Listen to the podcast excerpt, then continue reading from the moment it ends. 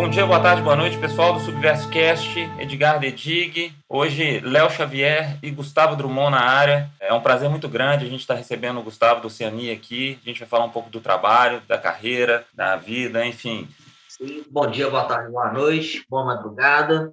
Léo Xavier falando, né? É satisfação estar aqui com o Gustavo Drummond. Gustavo Drummond é cantor, guitarrista e vocalista da banda Oceania. Ele está aí na, na cena musical desde dos anos 90, na época da Diesel. Tem um trabalho aí, né, é, na Eldora, entre 2003 e 2013, então, a partir da, da Oceania, é 2016. Né, formado em Direito pela Milton Campos. É, vamos falar então um pouco com o Gustavo. O que te motivou, né, a compor, tocar guitarra, né, e cantar, né? Como que começou essa história toda? Bom, primeiramente, bom dia, pessoal. Obrigado pela oportunidade de estar aqui falando no podcast com vocês. Eu já conheço o Dedig há muitos anos, né? A gente já se trombou aí na cena musical de Belo Horizonte em diversas oportunidades e, enfim, é um prazer estar aqui podendo falar não só de música, né, mas falar um pouquinho também das minhas visões de mundo e a gente tentar encontrar os nossos pontos de interseção, né, a partir disso. Mas retomando a pergunta que você fez, Léo, eu gosto de música desde que eu me entendo por gente, né, desde que eu era é, é, pequeno mesmo já tinha é, essa relação com, com discos, né, com bandas, com músicos, com conceitualistas, pessoas que criavam é, e colocavam as suas visões de mundo, né, também nas letras, colocando nas músicas, você via aquela riqueza de raciocínio que é, encantava mesmo a gente, arrebatava, né, desde que eu escutava Beatles, Michael Jackson, Gilberto Gil, quando era criança, uhum. já tinha aquela, aquele efeito, né, que aquilo causa na gente e que é um negócio tão é, saudável, tão bonito, né, que não depende assim de, de um agente externo, de algo é, assim que te escravize, né, que te faça mal para a saúde, algo natural que acaba despertando algo que já está dentro de você mesmo, né? E aí isso foi sendo estimulado pela minha família, né? Desde muito cedo eu estudei em conservatório de música no Maranhão, é, eu, eu fiz aula de piano quando era criança, fiz cursos de violão e aí acho que com o violão é que eu me apaixonei mesmo pela, pela, uh, pelo ludismo do, do, do, instrumento, né? da oportunidade de você poder estar entre amigos, tocar canções, você fazer todo mundo vibrar na mesma frequência em torno de uma música, em torno de um conjunto de canções. Então, isso realmente foi arrebatador e continua sendo até hoje. Né? Continua sendo muito forte na minha vida, muito presente. E aí, lá pelos 15, 16 anos, eu tentei me enveredar por esse espectro aí da composição musical, né? Claro que no início fazendo coisas muito rudimentares, mas também era um novo flanco aí, quase que infinito, né? Que se abria diante de mim e que também continuo nessa perseguição até hoje, é, né? tentando melhorar, tentando buscar novas facetas, novas texturas e novas ideias. É uma coisa que me acompanha tem mais de 40 anos, né? Essa paixão pela música e ela foi se é, materializando de diferentes maneiras ao longo desse tempo todo. Ô, Gustavo, você morou em muitos lugares, né, cara? Você rodou muito, né? Sua família, é, seu pai, sua mãe trabalhavam viajando, você morou fora, não, não, não tem uma, uma, uma, conexão assim com, com, com o exterior? Tem. Meu pai, ele antes de se aposentar, foi engenheiro durante 40 anos, né, de uma grande construtora e era quase que uma, uma, uma regra, né? De, a cada quatro anos aproximadamente na família, ele era realocado para um novo projeto, em um novo lugar, sempre lugares assim, é, de certa forma, inóspitos, né? Entre aspas, que precisavam de um determinado desenvolvimento é. e ele ia lá para ajudar a implantar uma ferrovia, ia lá para ajudar a fazer, sei lá, uma, uma represa, construir hidrelétrica, né? sempre parte de uma equipe muito grande, mas à medida que esses projetos iam sendo finalizados e entregues, ele era realocado para outro lugar para fazer obras de infraestrutura, né? que são obras de grande porte e realmente demandam a realocação do, do empregado com a família inteira. Então, nessa, nesse compasso aí, nós moramos em uma porção de lugares. Né? Maranhão foi um deles, Bahia foi outro lugar, é, depois a gente foi para Colômbia, né? Eu morei um ano e meio na Colômbia. Depois eu me desgarrei, né? Já fiz 18 anos, vim para Belo Horizonte e eles continuaram, né? Chegaram a morar em Sergipe, uhum. moraram também no Panamá, depois na África do Sul, em Angola. Então uhum. teve um giro aí assim, bem intenso, sabe? Essa, essa parte que me interessa, que é a parte musical. Porque você estando em vários lugares, são muitas culturas, né, cara? É tudo muito diferente, a música é muito diferente. Eu fico imaginando a Colômbia e é, você bebeu muito, isso acrescentou muito na sua é, visão de música, é, não ou não influenciou? É, como que foi a sua relação desses lugares, né, é, com a sua música ou até mesmo das amizades que você fez ali com a sua música? Isso teve interferência? Com certeza, teve só na música, mas na minha constituição como ser humano, né? como uhum. uma pessoa que enxerga o mundo sob um prisma multiculturalista, né? de tolerância, de aceitação e de absorção dessas diferentes influências, por mais que pareçam, num primeiro momento, absolutamente estranhas né? No Maranhão, poxa, eu fui imerso lá na cultura deles, típica do Bumba Meu Boi, as tradições lá do, do, Maranhão, na Bahia mesmo, que foi onde eu morei uma outra época. É, sempre gostei muito de rock, mas a Bahia tem uma veia cultural fortíssima, não só no rock, né? Mas também é. a gente sabe bem de várias outras, várias outras áreas, né? Uma, uma cultura realmente pulsante. É, Colômbia, a mesma coisa, né? Lá tem vários estilos musicais, tem a cumbia, o badienato. A gente acaba absorvendo, ainda que não, uhum. não, assim, não abrace a causa 100%, 100%, mas aquilo te influencia Sim. por osmose, né? sem você perceber aquilo de forma irrefletida, aquilo vai te, te ainda que seja para você perceber o diferente e aceitar o diferente, né? Isso Sim. tem um impacto. O seu, o seu rock, né, vamos falar assim, né? A sua música, ela é muito diferente, ela é muito única. Né? A gente vê isso, né, Léo? Desde, uh, desde o som do diesel, né, uh, até o Dora. Eu, eu primeiro contato que eu tive com o diesel, aquilo me impactou de uma forma assim que é, eu nunca tinha escutado algo com aquelas características rítmicas, melódicas e tal. E eu fico falando, cara, de onde esse cara tirou isso, né, cara? Como é que foi a, a construção de cidadão dele para que ele chegasse nisso, assim. E, e, e, ali no Dora eu já sinto que houve uma, é, como é que eu posso dizer, um amadurecimento ou uma consolidação, né, talvez, é, da sua construção. E aí a gente chega na Oceania, é, já é uma proposta é, muito é, a gente consegue ver as três fases muito diferentes, assim, né, uma da outra.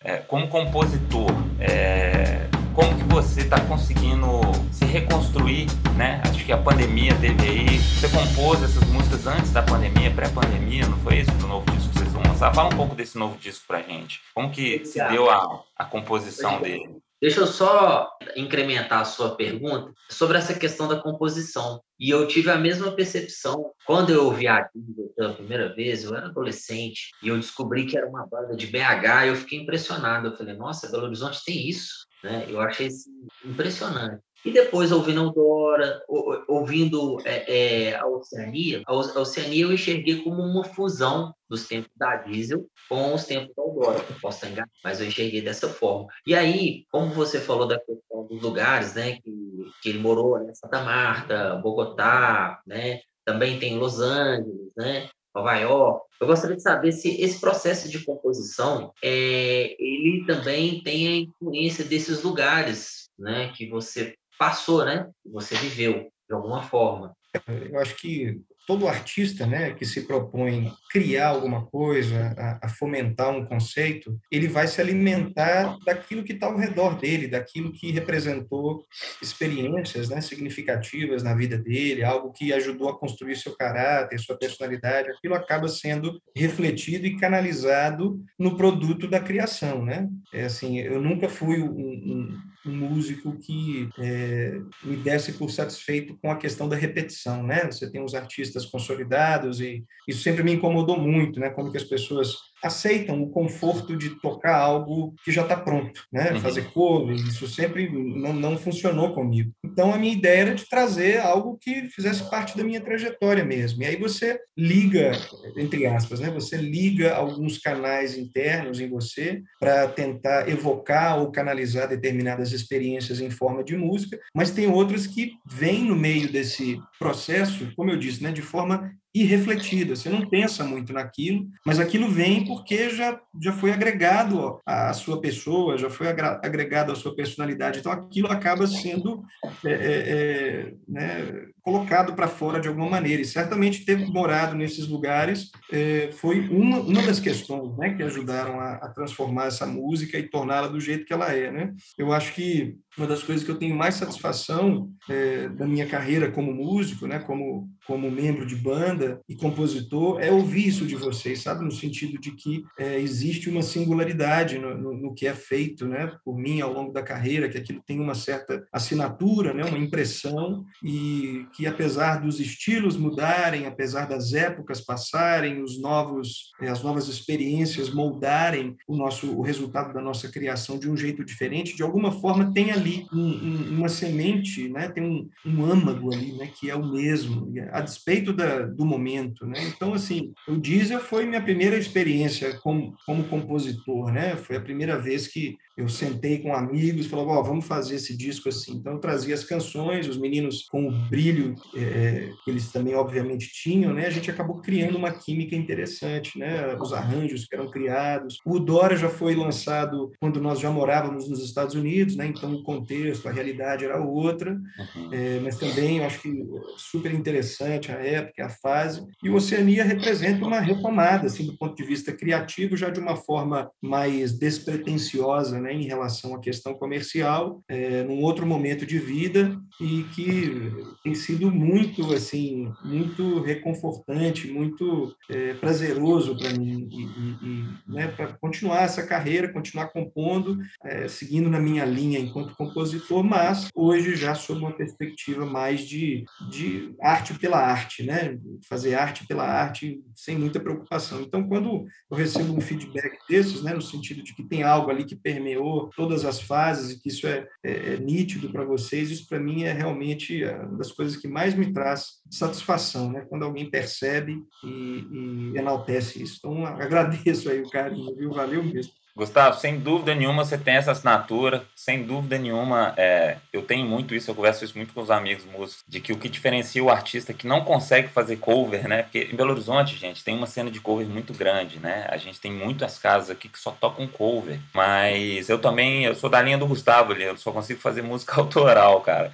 E eu falo que muito dessa, dessa diferença entre o músico cover e o músico autoral não é que todos os músicos covers são assim, mas é que as pessoas conseguem criar uma personalidade no instrumento, uma personalidade na composição, né? É, e o Gustavo é nitidamente, né? O Gustavo tocando guitarra, você escuta a guitarra, você fala, ó, oh, isso aqui é a cara do Gustavo, as melodias, né? A, a referência toda que, igual a gente está perguntando aqui, tentando arrancar dele de onde vem isso, né? É, essa assinatura é clara, assim. Pensando nisso, Gustavo, é, quando você vai compor, cara, é, como que é o seu processo criativo? Você é um cara que senta todo dia para escrever uma letra, tocar guitarra, ou você é aquele cara que, tipo assim, tô vendo um filme ali e aí vem aquela inspiração, você tem que pegar a caneta na hora e tem que fazer, é filme, é leitura, é, como que se dá as influências da sua composição, cara? É, assim, é, o processo criativo é uma, é um mistério eterno, né? É. Passa a vida tentando, de alguma forma, controlá-lo, né? Porque é, é a melhor coisa do mundo, na minha opinião, é você ter um momento em que, digamos assim, baixa aquela luz em você e você cria um negócio que te satisfaz. Você assim, puxa vida, de onde, de onde que eu tirei isso? Né? É uma, é uma experiência que causa perplexidade, é, acho que em qualquer compositor, né? quando ele faz alguma coisa que ele mesmo fica satisfeito, fica assim, poxa, mas como, como que isso aconteceu? Como que esse processo aconteceu? E aí você tenta replicar esse processo e não consegue. Sim. Não consegue, não é uma coisa que você você tem um controle pleno sobre ela. Um método, né? Não tem, não tem. Agora, se você não tá com a guitarra na mão, se você não tá com o violão na mão, o piano na mão, aí é que não vai sair mesmo. Uhum. Então, assim, o que, que eu encontrei né, como forma de, de acessar? Eu não sei de onde vem, eu não sei qual é a explicação científica para isso, se é uma área do cérebro que é, é desbloqueada, enfim, não, não tenho as palavras, não consigo reunir as palavras para explicar como se dá essa experiência, esse fenômeno. Né? Mas quando acontece, é tão prazeroso, é tão satisfatório que você quer repetir. E aí a conclusão que eu cheguei é que eu preciso de assim, estar perto de um instrumento o máximo de tempo possível. Né? Como é algo que eu busco constantemente, tem décadas que é assim, eu sempre tenho perto de mim um violão, uma guitarra, porque na hora que dá aquela vontade, você pega para tocar, às vezes, de forma despretensiosa, e daqui a pouco você, às vezes, até errando, ou então indo Sai. um lugar que a técnica não, não é, é, te indicaria naquele sentido, é o momento que surge algo e fala, opa, isso aqui é diferente. E ao mesmo tempo que eu estou com o instrumento perto de mim o tempo todo, eu estou com o celular no aplicativo de gravação ali o tempo todo. Para guardar as ideias. Coisas que você nem percebeu na hora, mas depois que você ouve aquela gravação, você fala, opa, tem um riffzinho ali, tem uma Aham. ideia legal, e aí você começa a jogar o vocal por cima, e aí, opa, já tem aqui um, um arremedo, né, de uma ideia que pode vir a ser uma canção. E tem outros momentos, cara, que parece que é, assim, é psicografia, você tá do nada, você começa a tocar uma música, e ela vem pronta, e, ela, e, as, e as músicas mais espontâneas, elas são assim, são compostas em 5, 10 minutos, assim, gente, o que, que aconteceu. Parece que foi atropelado por alguma coisa e a sensação que a gente tem é que não, não saiu do nosso campo consciente, né? Saiu de um lugar tão inconsciente que parece que foi até outra pessoa, né? E aí você fala assim, puxa vida, eu queria controlar isso, né? Acessar isso mais vezes. Mas não tem jeito de você apertar um botão e sair uma música. Não é assim, né? Mas se você não estiver ali estimulando e incentivando esse processo, aí ele não acontece mesmo. Eu vi uma entrevista, só para encerrar a, a resposta, eu vi uma entrevista outro dia do Sting, que eu achei super interessante. Alguém fez uma pergunta semelhante para ele sobre o processo criativo. Ele falou: Olha, a melhor analogia que eu posso fazer é de um pescador. A gente fica o tempo todo com a linha jogada ali. E aí pode ser que você pegue um peixe pequeno, um peixe médio, mas às vezes você dá sorte e pega um peixão grande, né? um negócio que dá orgulho, que você fica feliz. Mas se você não tiver ali no barco, com a vara de pescar, com a isca, com tudo certinho ali preparado, aí que você não pega nada mesmo. Se você ficar na É. terra, se ficar sentado numa cadeira, né? aí não pega nada. Então, é, é uma- eu concordei com isso, eu me senti é, refletido nessa resposta. Eu falei, Bicho, é isso mesmo, a gente tem que estar ali é, preparado o tempo todo, né? insistindo, e uma hora vem algo legal. É. E, no- e, assim, ao passo que vem uma coisa legal, também vem 20 coisas horríveis. Horrível. É. Só que ao longo, de, ao longo de um ano e meio, dois anos nesse processo, você consegue pescar aí 10 peixes, você fala, pô, dá para lançar um álbum, tô Dá- orgulhoso. Dá para pescar um disco, né? É, exatamente. Mas é um processo misterioso, cara. É muito gostoso, é misterioso. Acho que é por isso que a gente não cansa nunca, né? É. No momento que você tivesse um controle completo e total sobre isso, talvez você ah, já sei como é que é, tchau e benção, vai partir para outra, né? Mas fica nessa coisa eterna, né? De você tentar desvendar uma esfinge, um enigma, na hora que você desvenda um enigma já tem outro, aí você desembrulha com um outro negócio mais complicado e não acaba nunca, né? Essa coisa da, Ah, né, da, da busca, né? Você fica eternamente buscando. legal. Ô, Gustavo, é, como que você percebe hoje, né, assim, nos tempos do, da, da, da Oceania, é, a cena tanto de BH quanto do Brasil em relação à música, né, de uma forma geral, assim? E como que você percebe essa evolução desde de quando é, vocês começaram, né, a, a, a apresentar e tal, né, os lugares? Ó, eu, eu vejo a, a cena musical brasileira e, e mundial como um todo, né? Assim, incluindo Belo Horizonte nisso, obviamente, eu vejo com muito otimismo, né? Porque quando eu comecei, cara, era muito difícil de você gravar um disco, né? Você precisava de muito dinheiro para alugar um estúdio, para ter um técnico de som, equipamento de gravação caro. Depois você tinha que prensar um disco, tinha que fazer prova de não sei o quê, e, prelo daquilo, e lançar CD, depois distribuição. Era um negócio tão difícil, cara, que eu acho que as pessoas até se sentiam eh, desestimuladas, né, a fazer isso com mais eh, desenvoltura, com mais facilidade, por causa dessas dificuldades, esses entraves sistêmicos, né?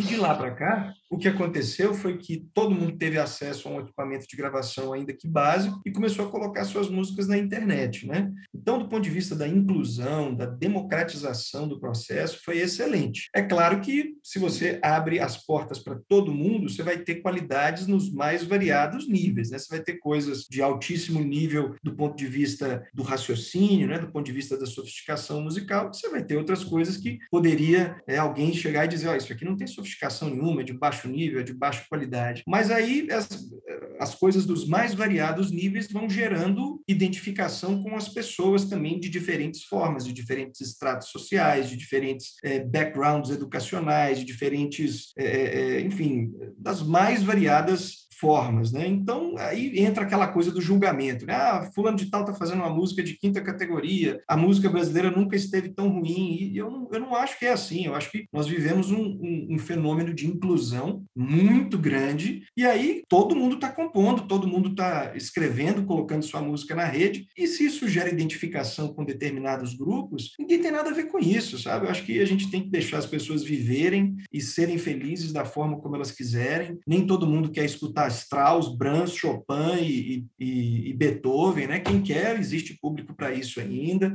Quem quer escutar rock vai ser feliz, vai encontrar suas bandas de rock. Quem quer escutar cover, vai ouvir cover. Quem quer ouvir Anitta, quem quer ouvir Pablo Vittar, enfim, vai ouvir. E acho que a gente tem que conviver bem com isso e não ficar nessa coisa de, ah, Brasil está piorando, a música nunca foi tão ruim. Poxa, mas agora está tudo liberado, né? Outro dia eu ouvi o Chico Buarque falando, né, da bossa nova. Eu achei isso super inteligente da parte dele. Eu não sou muito fã do Chico Buarque, tem algumas coisas que eu gosto, mas eu achei essa fala dele especificamente muito inteligente. Ele falou assim, cara, o fenômeno da bossa nova era um fenômeno da elite carioca do Rio de Janeiro dos anos 60, que tudo bem, tinha uma sofisticação musical ali imensa, né? uma criação de um novo estilo musical, uma junção da, dos acordes incríveis do jazz com o ritmo é, é, diferente do samba, né? Isso criou um estilo musical, mas, poxa, aquela casta ali que encontrava nos fins de semana, propondo esse novo estilo, eles entraram em contato com as gravadoras na época. As gravadoras abraçaram a ideia como sendo uma música é, retrato da cultura do Rio de Janeiro e aquilo foi colocado para o Brasil inteiro e depois o mundo também abraçou.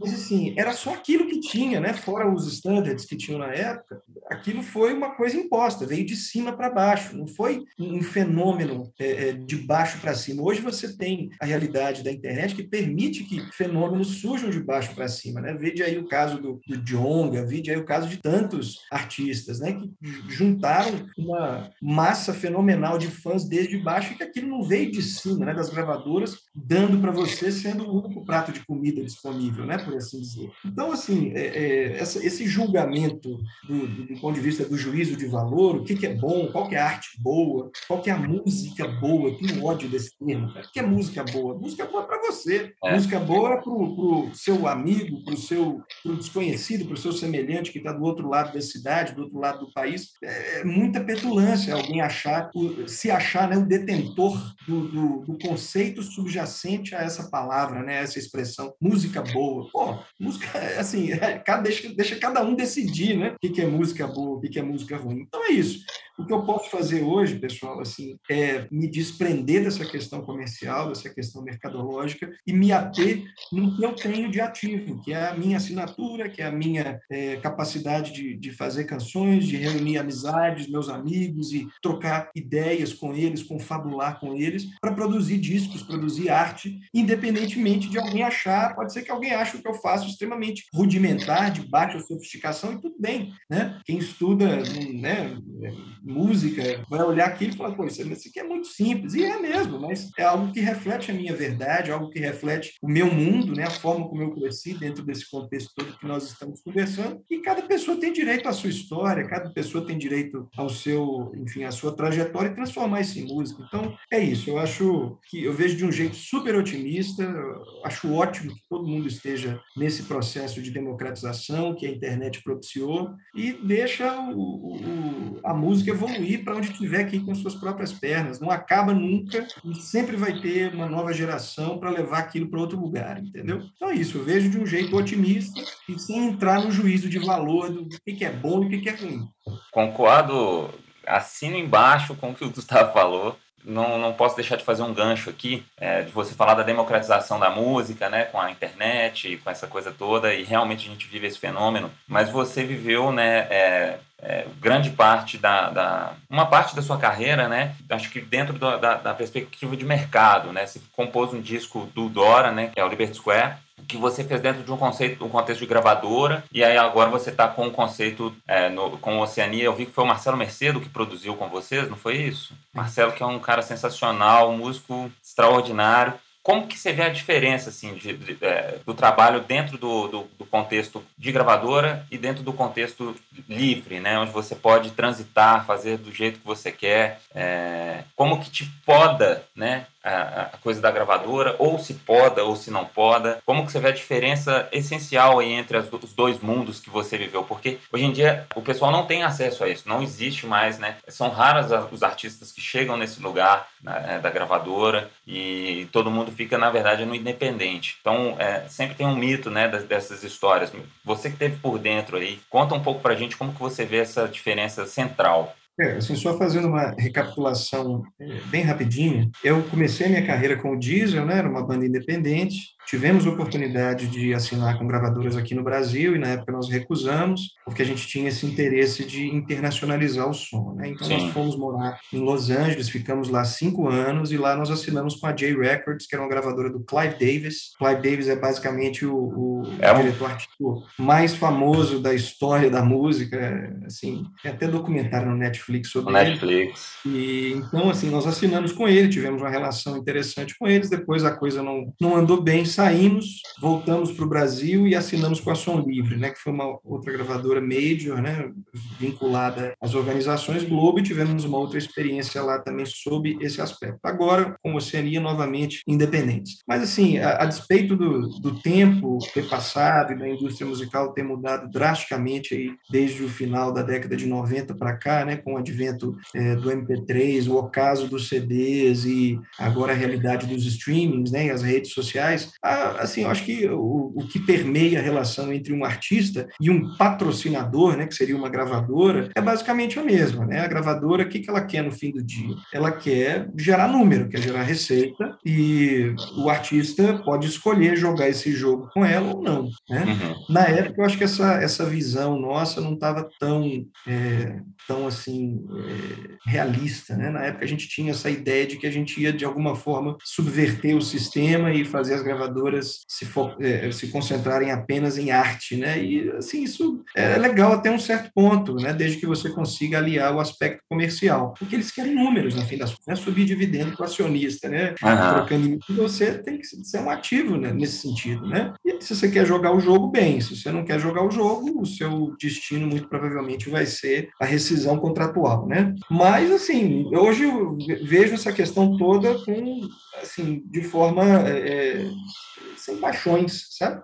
Sim, se você sim. quer isso, você quer jogar esse jogo de né, vender muito e girar muito do ponto de vista financeiro, e se você está disposto a fazer as concessões e, e, se aliar com a gravadora nesse sentido, ótimo, não tem nada de errado, vá em frente, se conecte com o seu público, tenha os seus seguidores e entrega aquilo que é esperado. Né? Agora, se você não quer compactuar com isso, quer fazer o seu som de forma despretensiosa, de forma só a, a atender o seu instinto criativo e as expectativas é, próprias suas, dos seus amigos, faça também, né? Acho que é por aí, cara. Não, não, não julgo de forma negativa e, e também é, é, a opção de cada um, né? Cada banda sabe o que fazer, cada artista é dono do seu destino, de sua carreira e escolhe um caminho ou outro, aprende com isso e se posiciona. É isso.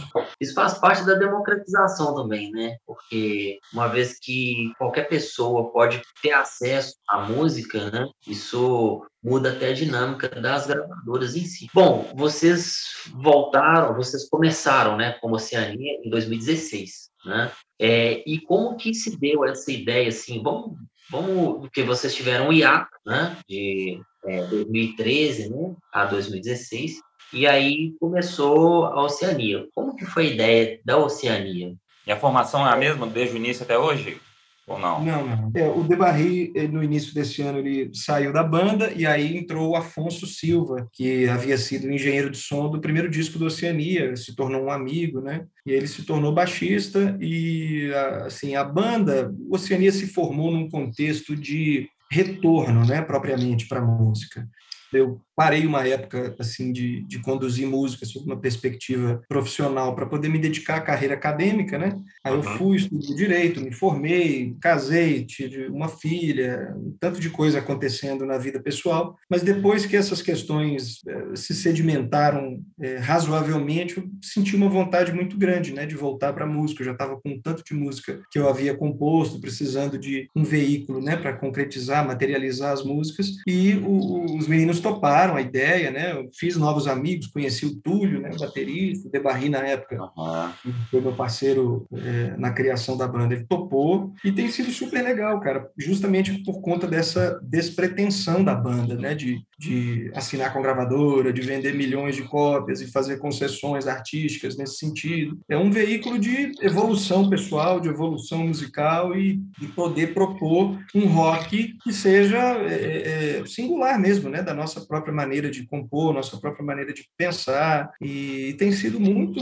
é, satisfatório para a gente nesse sentido, né, muito gratificante. E estamos aí, lançamos o, o, segundo disco em 2020, esse show agora do dia 28 do 5 lá no Cine Teatro Brasil, ele vai representar é, basicamente o início de uma turnê, né, que já devia ter acontecido há mais tempo e não teve jeito de acontecer por conta da pandemia, mas o terceiro disco do Oceania já está composto, já está pronto, a gente precisa só de entrar no estúdio, né, para começar a materializar, e acho que no, no segundo semestre agora a gente começa esse processo para lançar em 2023. E assim a gente quer continuar, sabe, desse jeito aí. É, o, o, estava falando do Dark Matter, né? Que é o disco que vocês estão lançando. É, vi que vocês lançaram algumas músicas. É, Mouth of God é uma delas, né? Que tem um web lyric. É, e a, a gente, eu, eu, fico curioso aqui, Gustavo. Em Mouth of God você fala você recebeu uma mensagem, né? Que mensagem é essa que você está é, trazendo para a gente, Gustavo? Essa música, assim, apesar de eu falar nela sobre a primeira pessoa, né, como se fosse algo acontecendo comigo, ela fala sobre é, como que determinadas pessoas conseguem é, professar um entendimento que na cabeça deles eles entendem como sendo algo revelado e isso automaticamente é, implica na negação de toda e qualquer outra forma diferente de enxergar o mundo, né? Então, na verdade, a música é uma grande crítica, uma grande ironia dessa forma de pensar, né? A gente vê aí ao longo da história, em todos os os estratos sociais da vida, né? Assim, desde os grandes líderes até, é, enfim, pessoas dentro da nossa própria família, né? Que entendem que o que elas estão fazendo é o correto porque elas ouviram aquilo da boca de Deus, como se elas fossem os escolhidos, como se fossem especiais nesse sentido. Então, a música é uma grande ironia nesse sentido. Eu, assim, né, no meu modo de entender o mundo, né? No meu modo de entender a vida, eu acho que todos têm igual direito de reivindicar os seus pontos de vista, né, de, enfim, de fazer valer as suas posições culturais e muitas vezes a gente vê até um, né, você vê isso ao longo da história, pô, estou fazendo a vontade de Deus, eu, poxa, mas como é que você sabe qual é a vontade de Deus? Ele te falou, não, eu escutei, eu tive uma, uma revelação, pô, mas aí eu posso falar qualquer coisa, né, qualquer um pode falar qualquer coisa, se você entra nesse aspecto tão subjetivo, tão intimista e tão próprio de cada pessoa, não que essas pessoas não tenham o direito de pensar isso, mas a partir do momento que elas partem para impor essa política, uma conduta, uma visão de mundo sobre outras pessoas, aí eu já identifico um problema, eu acho que já é uma afronta à liberdade de outras pessoas. Então a música é uma crítica, né? Nesse sentido de pessoas que se acham detentores da ou, ou, a personificação da vontade de Deus porque elas escutaram da boca de Deus o que é para fazer. Uhum. E quantas loucuras, quantas atrocidades já foram cometidas na humanidade em nome disso. É muito atual, inclusive, né, a, a música. É, a gente precisa de uma resposta, né? Eu venho de uma origem que a gente já até sabe, todo mundo sabe que é aberto, né? Eu venho de uma origem protestante e a gente vê realmente com muita preocupação o momento, assim, né? A gente é, entende o que você está trazendo e a gente reconhece essa preocupação aí, cara, essa, é, essa forma como tem sido levado, né? Fé das pessoas aí, enfim.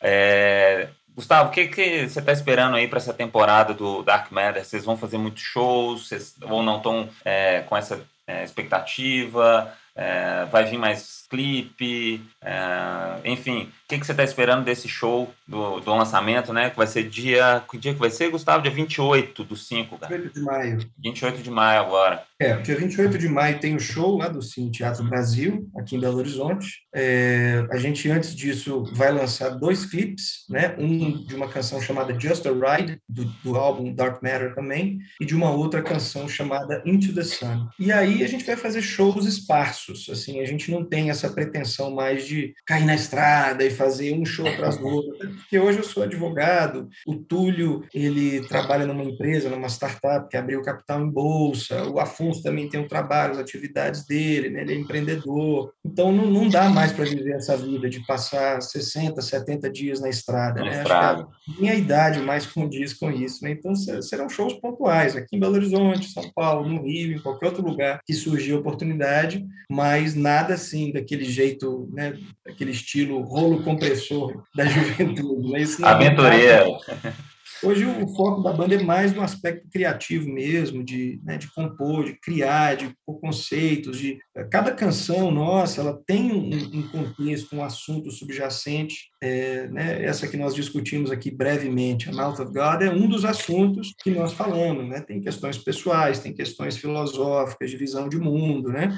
E paralelamente ao Oceania, eu também tenho outros projetos pessoais, né, de carreira solo, que eu canto em português, até para facilitar essa comunicação comunicação, facilitar essa, enfim, essa simbiose com o meu povo, né? O povo brasileiro, a minha língua. A gente canta em inglês já tem muito tempo, porque a estética é legal e é algo que eu faço com uma certa tranquilidade, né? Até por ter morado fora e conhecer bem o idioma, mas eu não quero deixar jamais de lado a possibilidade de me conectar com as pessoas do meu país, porque eu convivo o tempo todo. A gente está fazendo essa entrevista em português, por exemplo, e não em inglês, né? Então, a gente está se entendendo, né? Cada um está aqui compartilhando experiências e visões em português. Então, é um contrassenso um artista cantar, brasileiro, cantar somente em inglês, no meu modo de ver. Né? Poxa, como é que você vai se comunicar com o seu semelhante? A não ser que todo mundo fale inglês no Brasil, né? É. Todo mundo falasse inglês, ótimo. E a estética fica par e passo com a parte conceitual, né? a parte da comunicação. Mas eu acho muito importante e eu não quero parar de produzir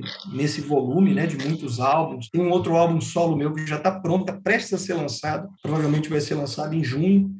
É, e daí, no ano que vem, tem um outro álbum também em português, solo da minha carreira solo. Então, estou produzindo muito por uma situação de estar tá feliz com a vida, né? E aí a gente começa a produzir, pescar um, um bocado de peixe.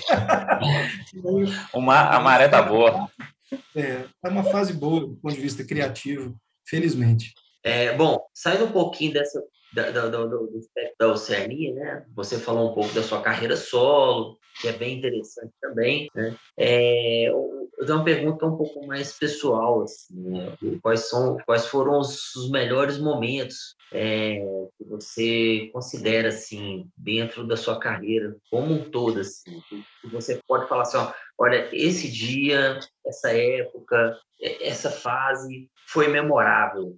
É, o, o, Ó, na minha visão, a melhor fase que eu estou vivendo na minha relação com a música é a fase atual, justamente por conta desse equilíbrio que eu consegui chegar, né? De que eu consegui eh, administrar na minha vida, de trabalhar com uma outra coisa que não tem nada a ver com música, não tem nada a ver com arte, e isso eh, resolve a minha questão do ponto de vista da sobrevivência, né, do meu sustento, e aí a minha relação com a música ela se dá única e exclusivamente do ponto de vista é, da satisfação pessoal, né? Uma das fases assim que eu sinto que talvez eu tenha é, como é que eu vou explicar? Eu tenha tentado eh, moldar a minha essência de um jeito que hoje eu não faria mais, foi justamente essa época em que havia uma certa expectativa de que a música trouxesse o meu sustento, né? E, assim, música é um negócio absolutamente imprevisível do ponto de vista comercial. Né? Você pode passar por momentos muito legais, né? Igual eu passei em certas épocas nos Estados Unidos, aqui no Brasil, né? Quando nós tivemos música em novela da Globo, né? Poxa, você vive bem, dá tudo, dá tudo certo. Mas depois aí você passa por um período de vacas magras, sem expectativa nenhuma, e eu não queria tocar cover, não queria, enfim, tocar em casamento, não queria fazer certas coisas que para mim não traziam satisfação. Então eu falei, quer saber? Então já que é para já que é para né, sobreviver, eu vou mexer com outra coisa que não seja música. E aí busquei o meu sustento.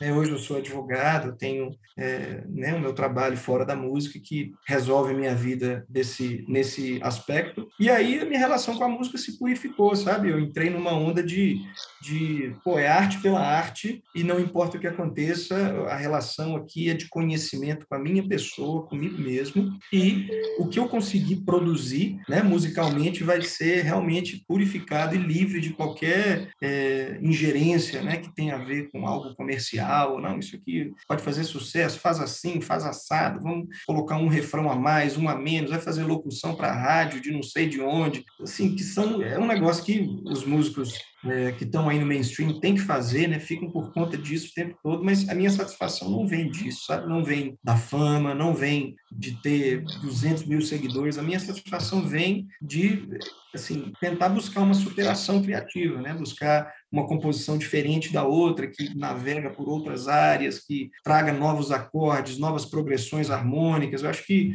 isso é, é o que me mantém ligado e amarrado né, na, na, na música. Então, eu diria assim, a fase mais é, feliz que eu estou passando, mais satisfatória mesmo para mim, é a fase atual, por conta desse equilíbrio, desses elementos todos que eu falei aí. Gustavo, eu te entendo demais. Acho que você está na fase do artista é, completo, né? Eu, eu, fui, eu me tornei pai recentemente e o impacto também disso é, pelo menos em mim, foi muito grande.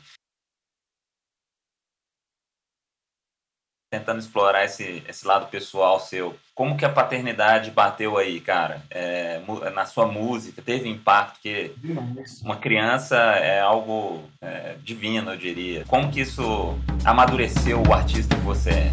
é eu, minha filha já está com oito anos, né? A gente relação incrível, ela é super musical, super artista e curte desenhar, curte pintar, curte demais música. Eu pago uma aula de piano para ela, ela adora, o professor gosta da desenvoltura dela. Então, assim, a nossa relação é maravilhosa. É, assim, é difícil, né? Ser pai não é fácil. Tem momentos muito tortuosos, né? Que você não consegue dormir, né? Tem dramas que você vive aí que eu acho que vão persistir até o final da vida, né? Você vai mudando, eu passo que a idade vai mudando. Mas, assim, é o amor da minha vida, né, minha filha? Puxa vida, a relação que a gente tem é linda. E ajudou, sim. Tem um disco solo que eu estou lançando, chamado Azul Blue, que eu vou lançar no início de 2023, todo em português, e ela vai ter uma a gente ainda está gravando, né? Mas ela vai ter uma participação fundamental nesse disco, cantando e foi inspiração para várias composições, várias letras. É um disco assim com uma temática fora do rock, né? Mais infanto-juvenil, uma coisa mais de violão acústico, né? O ludismo, a pureza das canções, tudo influenciado pelo que ela trouxe para minha vida, né?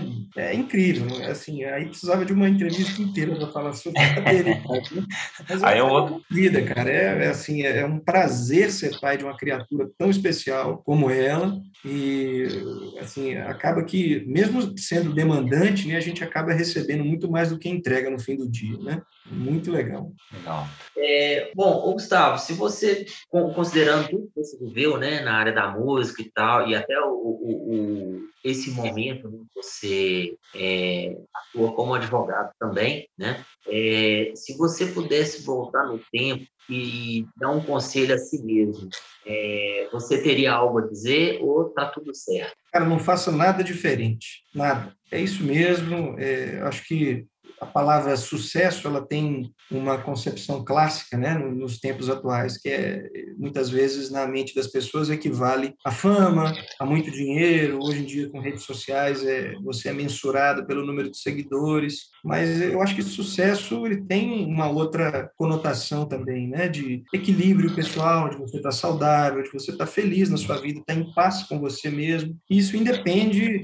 do, do número de holofotes que está sobre você, o número de seguidores se você está aparecendo ou está deixando de aparecer. Hoje, para mim, assim, de novo, né, é a época que eu me considero mais bem sucedido mesmo, pela vida que eu tenho, pela satisfação que eu tenho, pela é, serenidade com que eu encaro os fatos, sabe? Eu, eu fico pensando assim, quando eu comecei a tocar, eu tinha alguns heróis na música, né? O Kurt Cobain era um deles, Scott Weiland do, do, do Stone Temple Pilots, Chris Cornell do Soundgarden. Tinham esses grandes músicos, esses grandes baluartes que hoje estão todos mortos, né? Todos mortos hoje em dia, a despeito de terem experimentado esse sucesso em larga escala na concepção tradicional de um jeito muito mais intenso do que eu, mas pô, será que o Chris Cornell ele não gostaria de estar vivo para curtir o crescimento das filhas dele hoje? O Scott Weiland que deixou dois filhos para trás, o Kurt Cobain deu um tiro na cabeça, né? São grandes artistas do ponto de vista musical, mas a vida também não é só arte, né? Tem momentos que você tem que parar com a arte para atender a criança que está acordando no meio da madrugada, precisando de mamar, precisando de uma mamadeira. Então, pô, o fato de eu ter chegado até aqui saudável, feliz, dando uma, propiciando a minha filha um ambiente saudável, um ambiente, é, é, enfim, é, agradável para ela poder crescer, será que isso não, não encaixa nesse conceito de sucesso mais aprimorado? Então, eu diria assim, é, esse sucesso ele requer fracasso em muitos momentos, né? Você tem que quebrar a cara para aprender, ninguém nasce sabendo, obviamente. Então, se eu voltasse no tempo e falar para mim, ó, oh, eu sou você amanhã, não faço nada diferente, cara, segue seu caminho, quebra a cabeça, porque senão você não chega nas conclusões que a gente chega hoje, né? E tem outras tantas conclusões que a gente vai chegar também daqui a, a tanto tempo, né? Amanhã, ou sei lá, daqui a 10, 20 anos, né? Então, acho que nessa roda do tempo aí, não tem nada para mudar, não. É isso mesmo, estou feliz, estou bem, estou em paz comigo mesmo em paz com a minha família, com a minha música e, e segue o jogo. Tem muita coisa bonita para rolar aí até, até antes de eu morrer e bater as botas, né? Essa é a ideia, deixar um, uma obra aí para quem quiser apreciar depois, seja um ou um milhão, aí para quem quiser. É isso mesmo. Do que eu fui, do que eu vivenciei, é isso aí. E se você fosse dar algum conselho para os nossos ouvintes, né? Tem muitos jovens, né? É, tem gente que é, não tem, é, não conhece uma outra geração, né? Não conhece a sua trajetória e está conhecendo agora, né? Que vai entrar em contato com a música agora. E tem gente que já conhece, que já é fã, né? É, eu sou suspeito para falar e tem gente de, de outros lugares também, né? E o que você diria para essa galera que está aí ouvindo a gente? O que eu diria mais ou menos na linha do que eu acabei de falar agora. Assim, acho que o sucesso, seja ele, tenha ele qual significado que você queira atribuir, ele pressupõe fracasso. Você tem que errar muito para poder acertar. Então, a minha sugestão para os músicos, enfim, errem, errem o máximo possível, que a partir do erro você aprende. Fala, oh, não é assim. Você erra muito, é capaz de mais na frente na vida você começar a acertar. É isso. Legal, legal. Galera, então nós batemos um papo aqui hoje com o Gustavo Drummond, esse cara sensacional que inspira, inspirou e com certeza vai inspirar muitas gerações, muita gente. Eu, Léo e vocês que estão ouvindo, vocês que estão conhecendo. É, foi um prazer, Gustavo, falar contigo. Você é um cara que a gente admira muito, você tem muito a, a nos ensinar. Então, obrigado pela sua generosidade de, de abrir essa janelinha aí para gente, né? Com sua é, percepção de mundo. É, galera, Gustavo está lançando um disco novo, Dark Matter, chama, é um disco novo do Oceania, show dia 25 25 ou 28, Gustavo? 28 de maio, um sábado, no Cine Teatro Brasil, 19 horas, no Teatro de Câmara do Cine Teatro Brasil. Ingresso à venda? Ingresso à venda? É só ir no site lá do Cine Teatro Brasil, procurar Oceania, vocês acham um evento e já está quase acabando, já está no final aí. Então, você que é de fora, já viu aí que a gente vai ter mais shows por aqui, então se programa, vem para cá, pode comprar seu ingresso também, que dá tempo. Não, Gustavo? Gente, obrigado. Obrigado mais uma vez pela é, audiência. E, Gustavo, a gente se vê então no, no dia 28, com toda com certeza. Agradeço a você, Dediga, agradeço ao Léo pela oportunidade de falar aqui um pouquinho né, da minha vivência. Fico à disposição para qualquer eventualidade que vocês precisarem, estamos ao toque aí do celular. Legal. Então aí, é, eu que agradeço, né, satisfação é, novamente e vamos falar mais sim. É, a gente vai falar mais sobre os próximos trabalhos aí é, no momento oportuno. E a gente vai se falando até dia 28. Beleza, beleza? amigo. Muito obrigado e um abraço a você.